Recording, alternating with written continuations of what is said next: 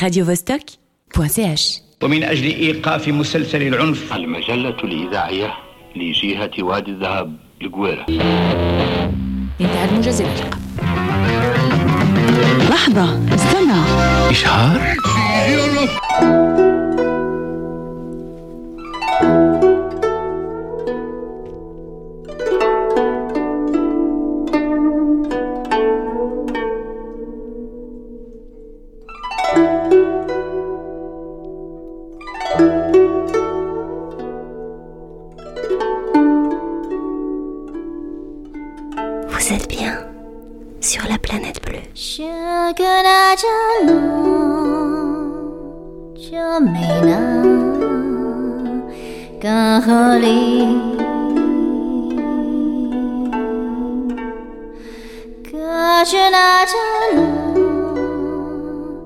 Kerjalah 里，格何那，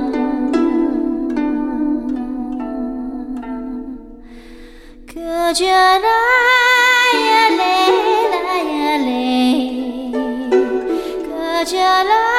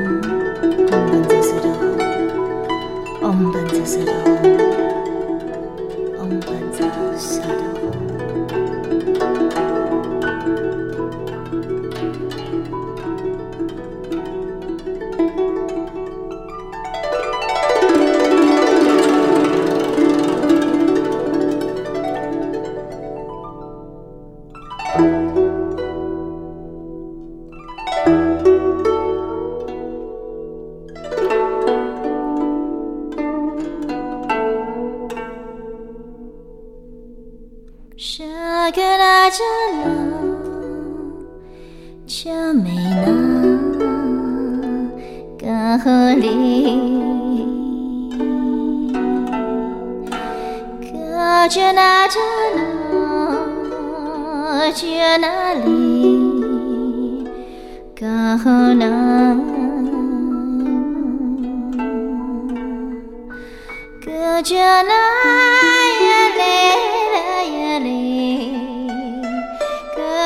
哪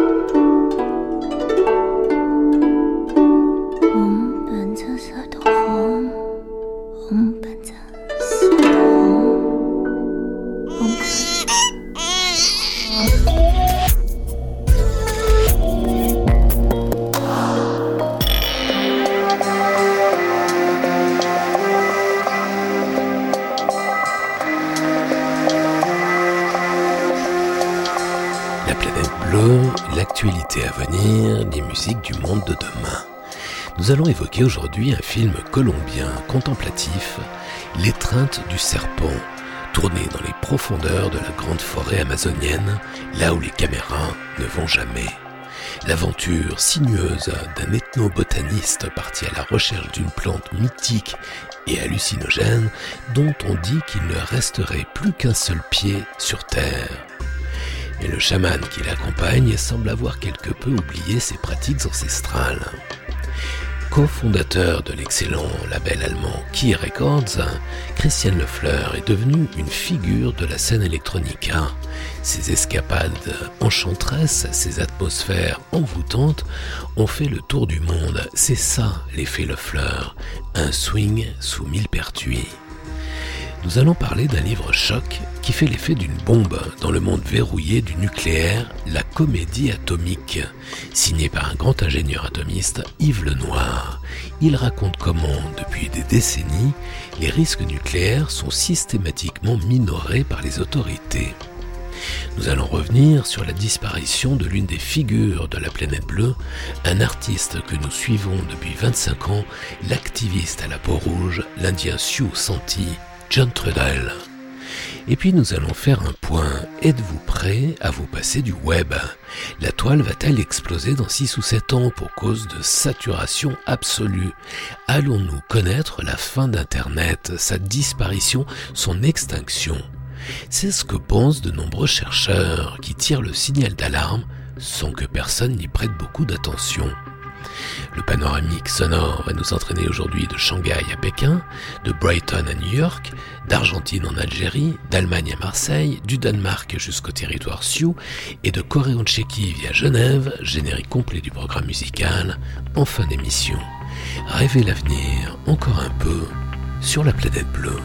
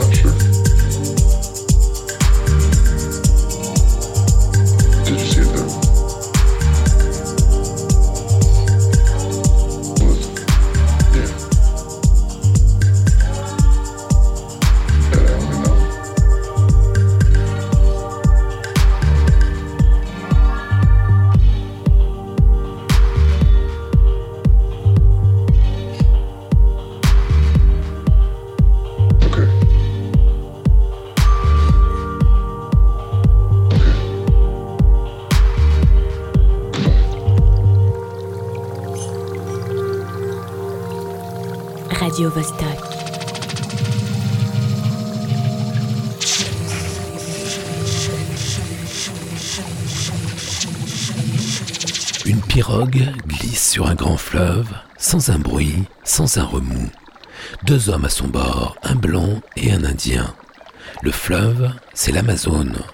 Le blanc est un ethnobotaniste à la recherche d'une fleur mythique, curative et hallucinogène, la yacruna, dont on dit qu'elle serait en train de disparaître.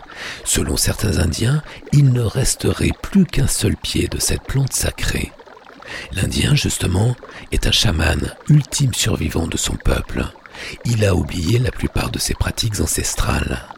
Le film raconte également l'histoire d'un autre ethnobotaniste venu au même endroit, 40 ans plus tôt, rechercher la même plante sacrée que le même chaman avait déjà accompagné dans les méandres de l'Amazone, au plus profond de la grande forêt. L'étreinte du serpent est le troisième long métrage de Ciro Guerra. Il est le premier depuis 30 ans à poser sa caméra dans ces coins aussi reculés de la jungle amazonienne. Il livre une longue rêverie initiatique, énigmatique, aussi dense et luxuriante que la forêt, sinueuse comme le fleuve. Dans un noir et blanc sobre et élégant, la peau du chaman semble se confondre avec le feuillage et l'eau en une même matière vivante, une même harmonie. Le jeune réalisateur colombien rapporte ce conte initiatique dans un style contemplatif que n'aurait pas renié le grand Werner Herzog, jusqu'aux confins de la folie et l'envoûtante expérience chamanique finale. Ce peuple mystérieux, complètement retiré du monde, incarne lui-même à l'écran ses rites et ses croyances séculaires, ce monde opaque et fascinant qui se meurt. Une aventure en terre perdue, dans un temps liquide, bien plus proche de la quête spirituelle que du film d'action. Les Indiens considèrent la forêt comme un tout, un être vivant, auquel il faut demander la permission d'être là, explique le réalisateur colombien. Ils pensent que quand on s'adresse à cette entité de manière adéquate, elle devient une alliée, alors que si on la néglige, tout se transforme en cauchemar.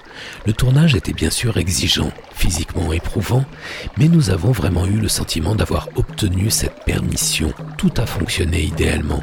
Aucun problème climatique, pas d'intoxication, de maladie ou d'attaque d'animaux. La jungle semble nous avoir acceptés. L'étreinte du serpent de Ciro Guerra, DVD Diafana.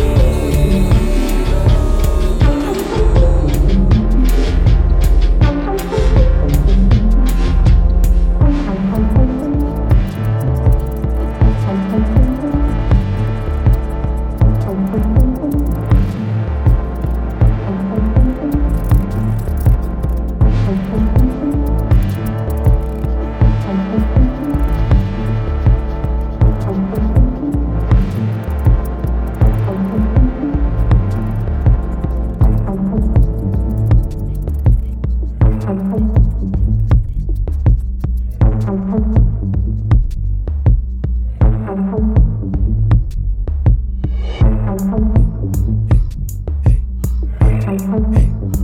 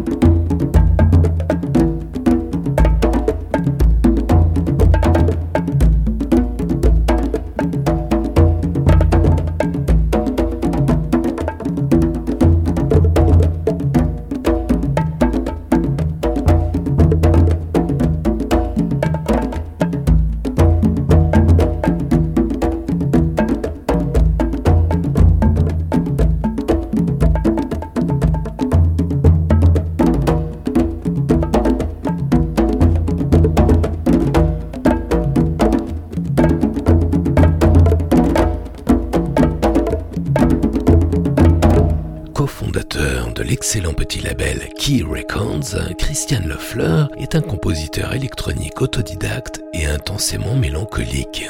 Depuis ses débuts, nous suivons sur la planète bleue cet artiste un peu à part sur la scène technoïde alémanique, ses escapades electronica enchanteresses, ses atmosphères envoûtantes.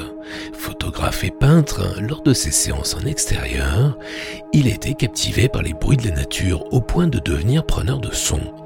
Aujourd'hui, le field recording, les enregistrements sur le terrain, les sons de la nature, les bruits du quotidien ont remplacé les samples dans ses compositions. Originaire des rives de la mer Baltique, ce doux rêveur est habité par un sentiment pas si répandu dans la sphère technoïde, la modestie, et ça son temps. Il déroule des créations limpides, minimalistes, introspectives, débarrassées de tout superflu. C'est ça l'effet Le Fleur. Pas démonstratif pour un sou, juste contemplatif, en flottaison, calme et sûr de lui. Le spleen du funambule en apesanteur, un swing sous mille pertuis, une peine, une douleur silencieuse, une utopie maussade, élégante, subtile, légère et sophistiquée de très belles pièces qui chatouillent l'âme et qui rapidement deviennent inoubliables, avec en prime quelques souvenirs du futur. Le fleur sur la planète bleue.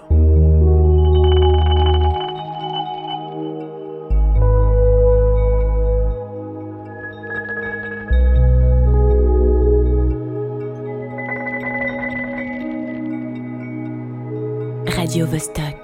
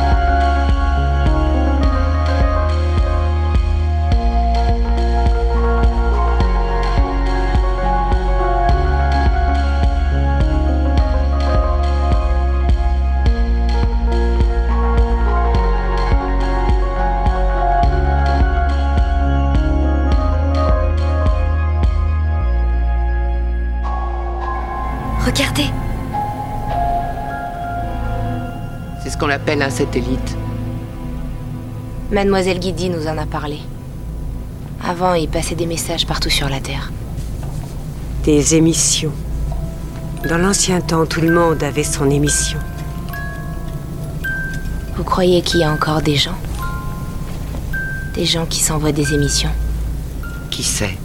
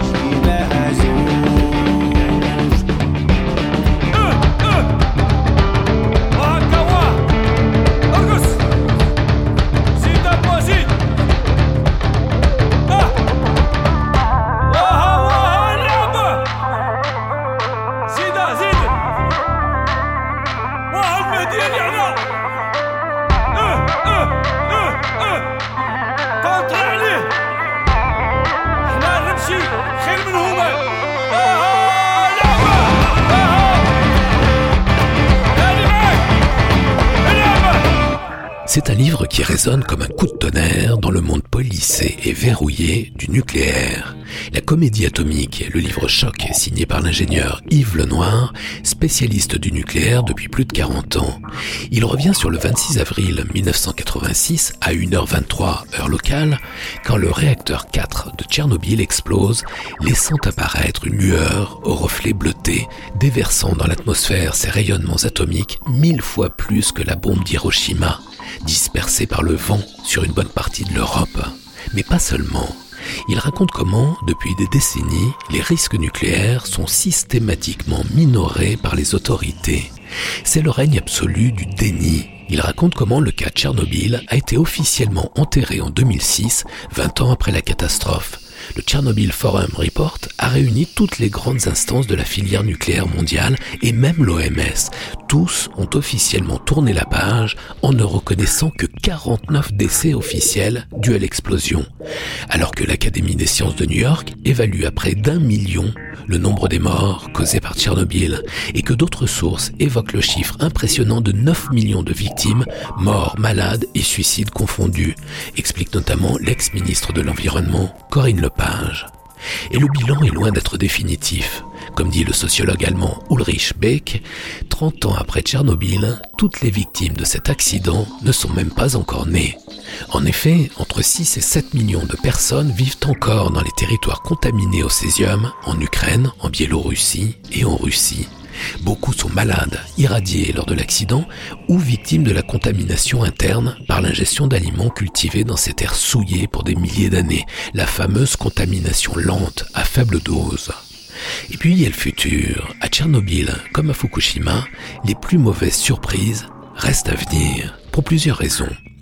D'une part, on découvre de nouvelles maladies insoupçonnées, conséquentes aux irradiations, notamment en termes neurobiologiques. D'autre part, l'attention de tous, focalisée sur l'urgence absolue, a éclipsé un autre problème, plus grave encore selon les experts. Les combustibles usés des trois autres réacteurs de Tchernobyl, arrêtés depuis l'an 2000, sont stockés dans des piscines pleines à rabord. Leur dangerosité est 20 fois supérieure à celle de l'accident de 1986, explique Vladimir Tchouprov de Greenpeace Russie. Les rares à se battre pour les victimes de Tchernobyl, c'est une poignée de députés européens écologistes, parmi lesquels Danny Cohn-Bendit et Michel Rivasi, celle qui a fondé en 1986 le premier laboratoire indépendant de recherche et d'information sur la radioactivité, la fameuse CRIRAD basée à Valence. Enfin, ayons une pensée pour les 800 000 liquidateurs qui ont sauvé l'Europe. Sans leur sacrifice, je ne serais pas là en train de vous parler, et vous ne seriez pas là en train d'écouter la planète bleue.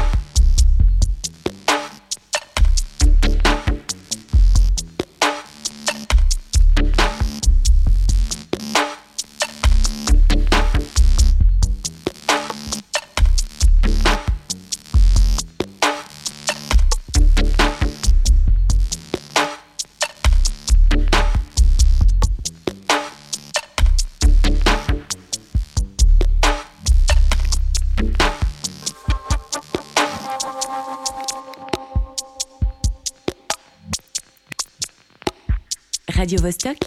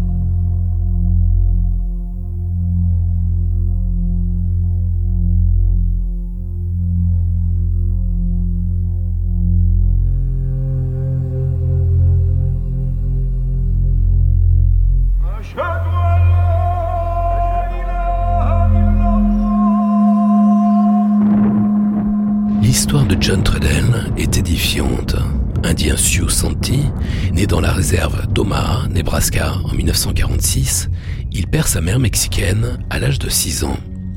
C'est à cette époque que je me suis fâché avec Dieu, et depuis, on ne s'est jamais réconcilié.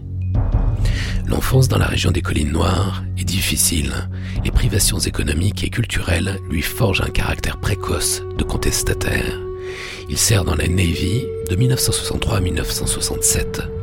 Il n'aime pas l'armée, mais il aime la mer. À son retour du Vietnam, il entre à l'université.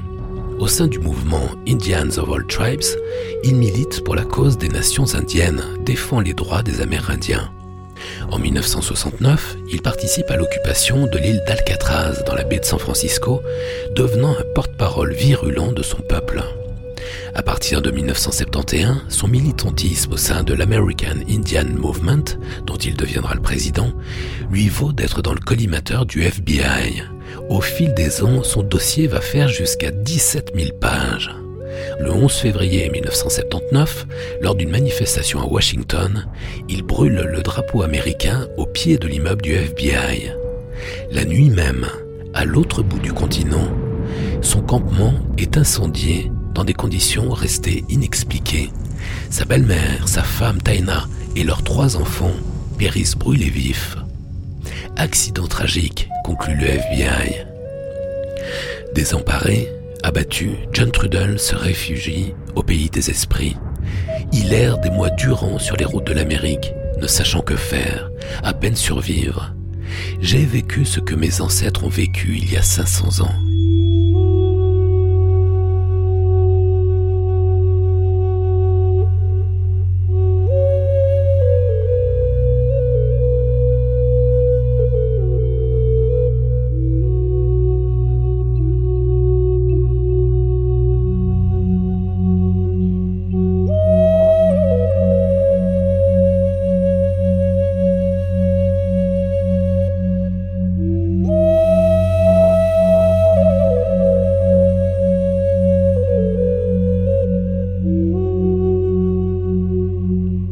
L'écriture, finalement, qu'il va trouver refuge.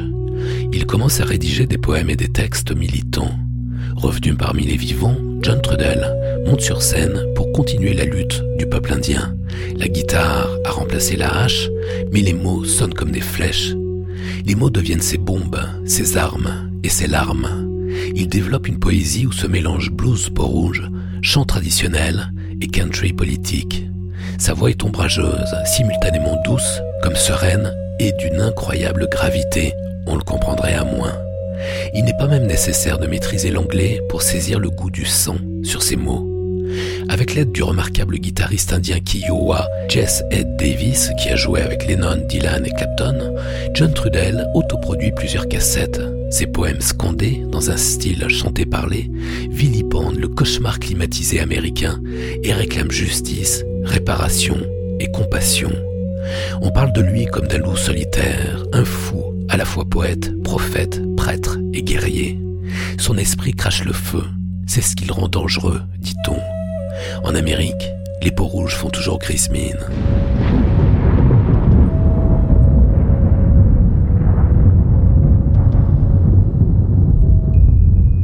Brown, Bob Dylan, Chris Christopherson, Billy Gibbons de ZZ Top, Peter Garrett de Midnight Oil, Dennis Hooper, Angelina Jolie, ils sont nombreux à craquer pour les talents de l'homme meurtri. En 1992, il publie l'un de ses meilleurs albums, Aka Graffiti Man, dans un style spoken word, sur des rythmes rock et parfois funk. La meilleure chose que j'ai entendue depuis longtemps, dira Dylan. La même année, il décroche son meilleur rôle au cinéma dans l'extraordinaire Thunderheart, Cœur de tonnerre, de Michael Apted, aux côtés de Sam Shepard et Val Kilmer, dans lequel il campe quasiment son propre rôle, celui d'un activiste à la peau rouge. Ce qui ne l'empêche pas de continuer à enregistrer. Écouter Trudell est d'utilité publique, écrit le magazine Rolling Stone. Une voix orageuse, une poésie dangereuse, des atmosphères ténébreuses. Il voulait que je me taise, je ne le ferai jamais. Je continue la lutte. Parfois, tard dans la nuit, John se confie. Certaines de nos tribus ont gardé intact le sens de l'harmonie avec la terre et le respect de l'univers. Nous savons encore ne pas prendre plus que nous n'avons besoin et restituer autant que nous pouvons. Nous savons que nous sommes éphémères, alors que la Terre, elle, est là pour longtemps. Que nous ne sommes pas ici suffisamment longtemps pour penser en termes de propriété. La Terre n'a rien à faire du temps humain. Elle a tout le temps pour elle. Dans mille ans, l'eau empoisonnée sera redevenue propre, l'air asphyxié de nouveau limpide. Il n'y a que l'homme blanc dans son délire de grandeur pour penser qu'il peut détruire la Terre. Mais tout ce qu'il est capable de faire, c'est de détruire sa capacité à vivre sur la Terre. Que la civilisation industrielle puisse se détruire, cela ne me dérange pas. John Trudell était l'une des figures historiques de la planète bleue. Nous le suivons depuis 25 ans. Il galope à jamais aux côtés des siens et du grand Manitou au paradis des Indiens.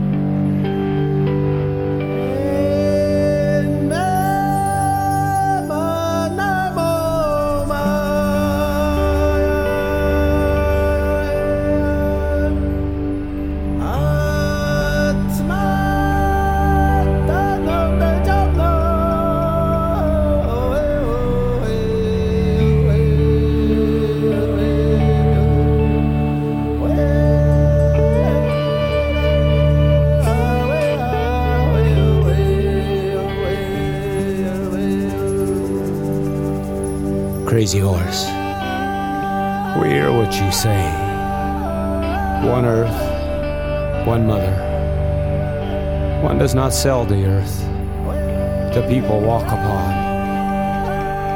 We are the land. How do we sell our mother? How do we sell the stars? How do we sell the air? Crazy horse, we hear what you say. Today is now and then. Dream smokes touch the clouds. On a day when death didn't die, real world time tricks, shadows lie. Red, white, perception, deception. Predator tries civilizing us but the tribes will not go without return. Genetic light from the other side, a song from the heart, our hearts to give. The wild days, the glory days live. Crazy horse, we hear what you say. One earth, one mother. One does not sell the earth the people walk upon. We are the land. How do we sell our mother? How do we sell the stars? How do we sell the air? Crazy horse, we hear what you say. Crazy horse, we hear what you say. We are the seventh generation. We are the seventh generation.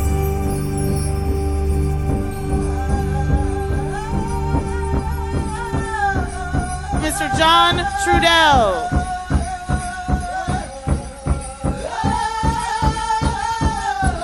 Check. First, I would like to say uh, I'm glad that you're here, and I'm glad that I'm here. Out of the blue, la planet blue. And I don't know exactly where I'm going. There's some things on my mind, and I don't know how far we'll get. But I'm gonna, I want to say this straight up. I'm crazy, all right? no, I really am. But I'm gonna, and I'm gonna tell you this so that if I say something that you don't agree with, it's, that's what it is, all right? I'm not trying to start anything with anyone. And I want to speak to you tonight. Whatever all these identities and these things are, I want to speak to you as a human being.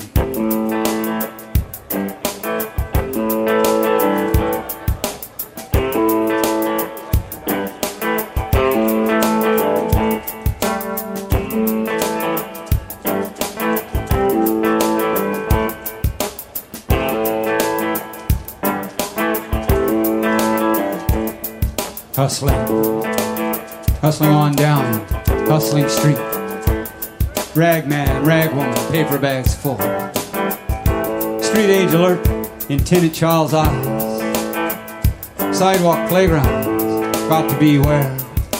Junk man's in the shadows, dealing his junk. Beautiful sisters deal themselves around. Beautiful brothers, not so beautiful anymore.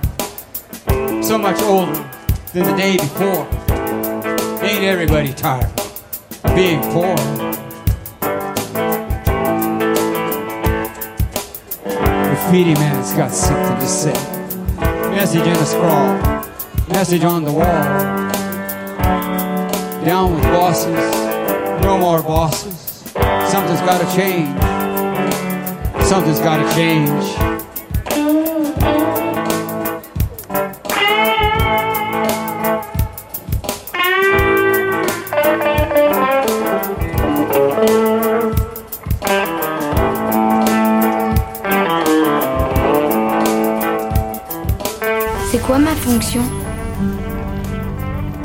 Eh bien, on t'a créé pour que tu découvres toi-même ta fonction. C'est pour ça que t'es différent. Et personne ne se réveille sur cette planète en sachant vraiment pourquoi il est là. Mais toi, tu vas trouver.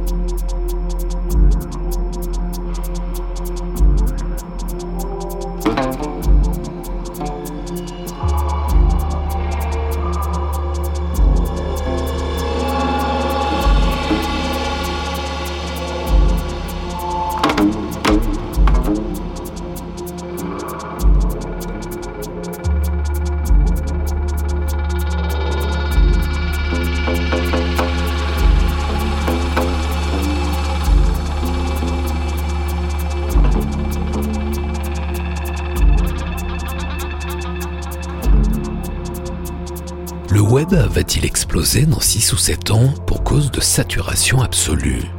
Allons-nous connaître la fin d'Internet, sa disparition, son extinction, sa liquidation? C'est ce que pensent les chercheurs de la très sérieuse université de Birmingham. Ils fixent même une date, d'ici 6 à 7 ans, au plus tard, en 2023, le web devrait atteindre un point de saturation appelé capacity crunch, la crise de capacité, le congestionnement. L'augmentation permanente des échanges de données, de la rapidité des flux et de la puissance des ordinateurs amplifie la pression sur les câbles, sur les fibres optiques. Ces dernières années, le nombre d'internautes a été multiplié par deux pour dépasser aujourd'hui les 3 milliards sur la planète, alors que les fibres optiques, elles, n'ont quasiment pas évolué et atteignent leurs limites, ce qui va immanquablement provoquer une flambée des prix. Les fournisseurs d'accès vont répercuter les coûts d'installation de nouveaux câbles sur les factures des clients, mais le prix à la hausse va se conjuguer à un réseau de moins en moins fluide, se connectant et se déconnectant sans cesse. Les chercheurs ont observé les premiers signes de ralentissement en 2010. Les opérateurs semblent encore plus alarmistes. Le service d'accès à la fibre optique de British Telecom, l'opérateur historique britannique, estime que des câbles installés aujourd'hui seront saturés d'ici 1 à 2 ans. Sommes-nous à la fin d'une époque? Allons-nous entrer dans la première crise de l'Internet, comme les années 70 ont connu la première crise pétrolière? La prestigieuse Royal Society a organisé un symposium sur ce thème à Londres. Il est vrai que l'effondrement global d'Internet a déjà été annoncé plusieurs fois, au passage de l'an 2000 avec le fameux bug planétaire, en 2004 avec l'arrivée sur le réseau des pays émergents, ou en 2012 avec l'essor des tablettes et des smartphones. Mais la demande est en train de rattraper l'offre, explique l'un des organisateurs du symposium. On s'en est très bien sorti pendant des années, mais on arrive au point où on ne peut pas continuer pour toujours. Car là, tout se conjugue dangereusement. L'augmentation du nombre d'ordinateurs, la puissance de chacun, le nombre de données échangées, la rapidité et la densité des flux. Les tuyaux commencent à bouchonner, ils vont bientôt être saturés, tout risque de s'arrêter. La vraie question qui vaille est donc celle-ci, êtes-vous prêt à vous passer du web? Autre souci, avec la multiplication des data centers, les centres de stockage des données, dévoreurs d'électricité, la consommation de la planète ne cesse d'augmenter. Certains chercheurs s'alarment, nous allons arriver à court d'énergie dans une quinzaine d'années. Comme d'habitude, on consomme de plus en plus en se foutant de tout, comme si aucune leçon n'avait été retenue. Dans les années 70, après le premier choc pétrolier, on avait créé une formule pour qualifier ce genre d'attitude. On parlait de la société de consommation. Aujourd'hui, on parle de cloud computing, c'est quand même bien plus chic.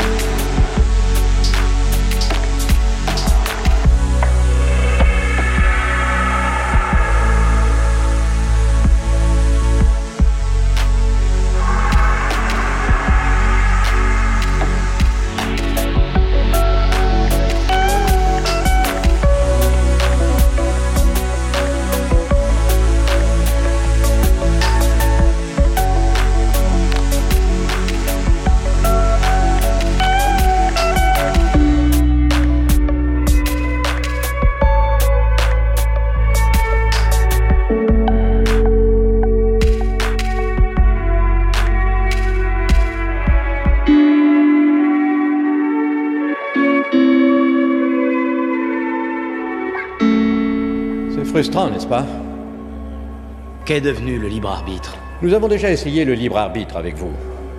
Après avoir fait passer l'homme du stade de chasseur-cueilleur à la grandeur de l'Empire romain, nous nous sommes retirés. Pour voir ce que vous feriez seul. Vous nous avez offert l'âge des ténèbres pendant cinq siècles.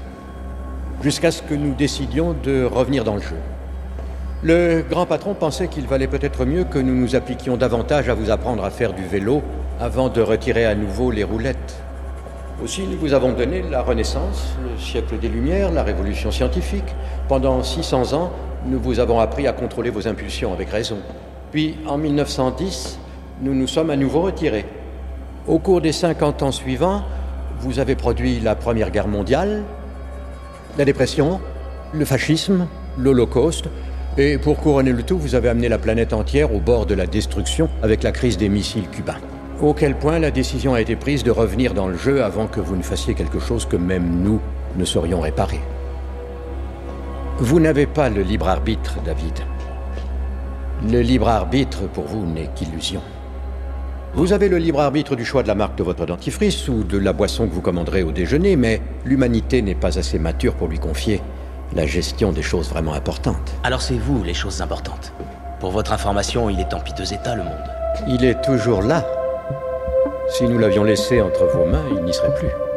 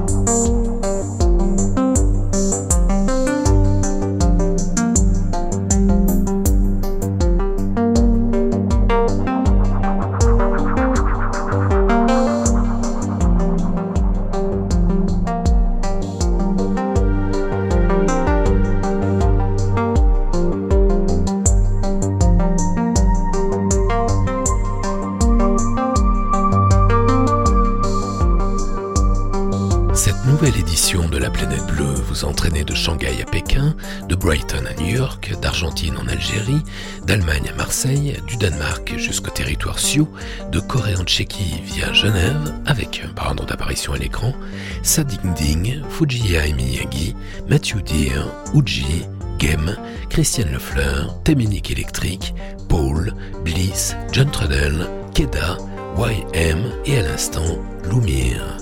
Retrouvez les références de tous ces titres et podcastez l'émission sur laplanètebleu.com.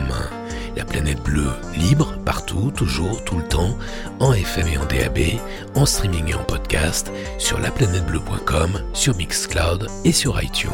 La planète bleue, Yves Blanc. Prochain départ pour la Terre, plus tard, plus loin,